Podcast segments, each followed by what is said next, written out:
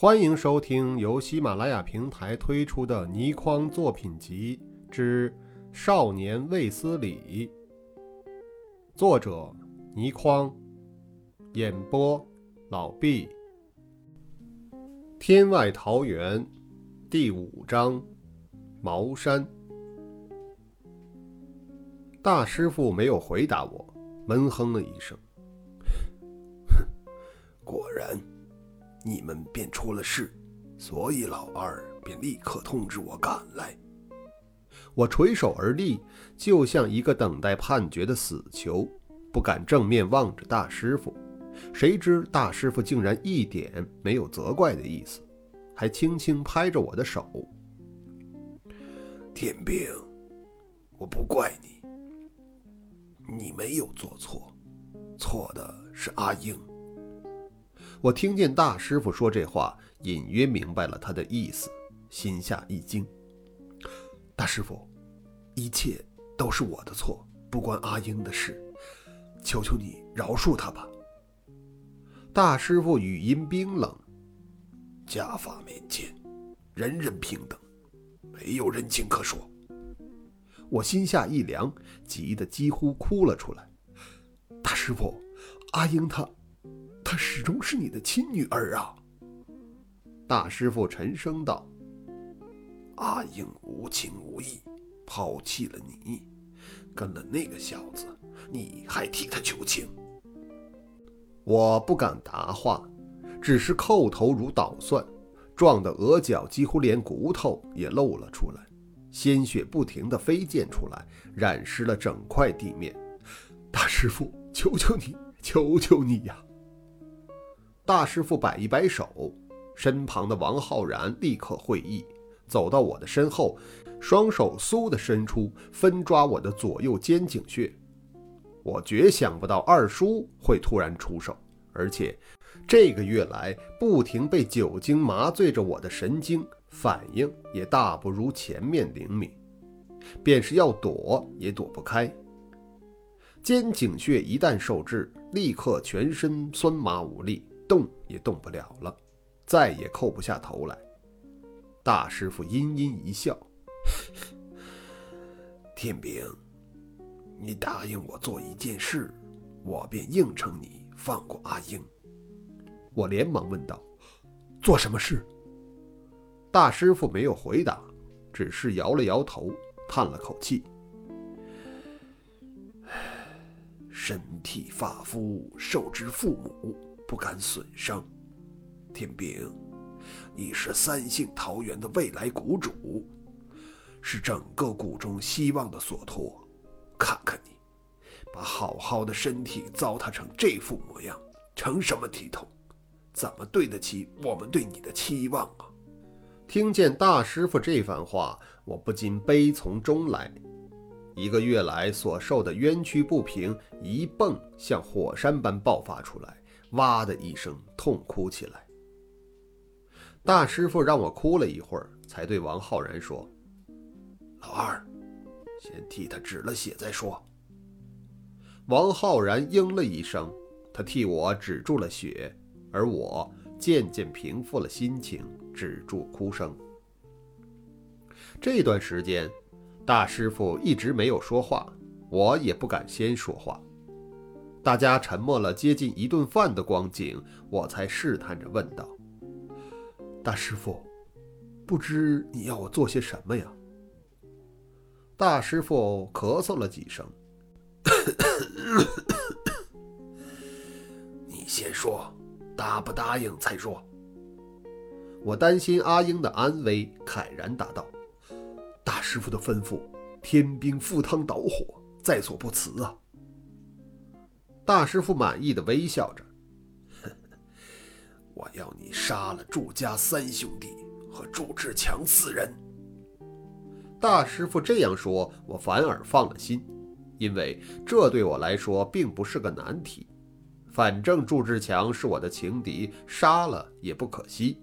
不过我还是有点担心，阿英是喜欢上那姓祝的小子，假如我杀了他。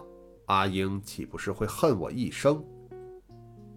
大师傅沉声道：“假如你不杀掉那个姓祝的小子，阿英不会恨你一生，但是她很快便会嫁给了那个姓祝的小子了。听大师傅这句话，我抖得大叫了一声，发狂的猛力挥拳直打墙壁，打的墙壁穿了许多个大洞，而我的拳头也爆得裂开，满是鲜血，但我丝毫不觉得疼痛。过了好一会儿，我才能够继续说话。我强抑住心里的无尽痛苦，假装平静地问道：“大师傅。”先前不是说最好要活捉他们吗？大师傅慢条斯理地说道：“现在我想通了，祝家这些人桀骜不驯，捉了回谷也必定心中不服，迟早再弄出些事来，不如一了百了，带他们的人头回去，马首是瞻，更为干净。”我有点迟疑。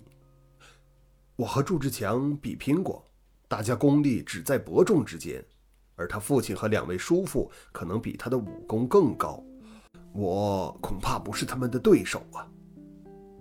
大师傅从口袋中掏出一块油纸包，你可以把这包药放在他们的食水内。我立刻明白这是怎么一回事儿，强压心里的反应。大师傅，这，这好像很不君子啊。大师傅的语气并不容我有反对的余地。兵不厌诈，天兵，你忘记了三个月前发过的誓吗？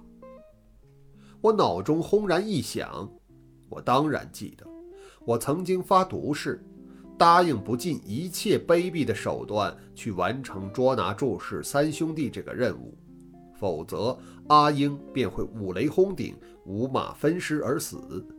想不到现在大师傅竟然拿这个来要挟我，我尽最后一丝的努力。大师傅下毒，我恐怕会连累了阿英啊。大师傅从口袋掏出另一包药，这是解药，只要你在十二个时辰内给阿英服食，便可以把她救活。到了这个地步，我除了说声好之外，还能有什么办法呢？谁料大师傅抖得大喝一声：“起摊！”我还摸不清楚发生了什么事，王浩然已经搬来了一张铺着黄布的桌子，桌上放了诸般法器、一个铜铃，还有一柄裹着黄布的剑。大师傅一手拿铃，一手拿剑，王浩然已在一旁持公鸡伺候。大师傅挥剑，一道攻击向颈划破喉咙，鸡血如泉涌出。大师傅连忙用碗盛着，然后一口咕咚咕咚喝下去了。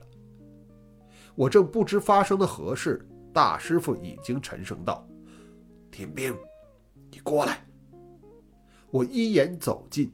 大师傅蓦地一剑刺向自己的心脏，我吃了一惊，正待出手相救，却见大师傅剑势一转，竟正向我左胸的心脏刺来。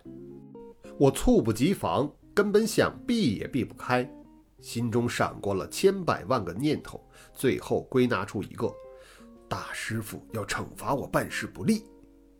谁知大师傅只是刺破我胸口半寸左右，便已收势。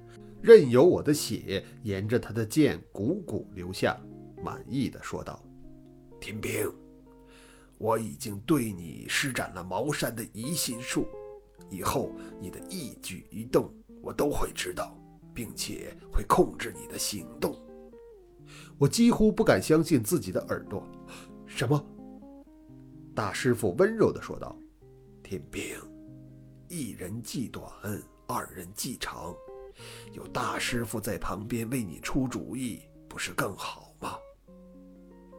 我一直很不明白，茅山术究竟凭什么力量可以控制人类的心智？后来，我为了办一件事情，深入苗疆，不幸中了慢性蛊毒，更加深了对这些神秘力量的兴趣。直至很多年后，我遇上了袁振霞医生。他告诉我，他亲身经历了一个有关血咒的降头故事。我们共同研究了很久，一致认为降头是一种集中能量的方法。种种神秘仪式，诸如斩鸡头、念咒语、养蛊虫，都是集中精神力量的化学媒介。我也对袁医生说起了这个故事。我们都认为，茅山术其实和降头的原理都是大同小异，只是运用的办法有分异罢了。当然，我没有向他说出这宗故事的主角便是我的第一位授业恩师。以上是《天外桃源》第五章《茅山》第二集，感谢您的收听。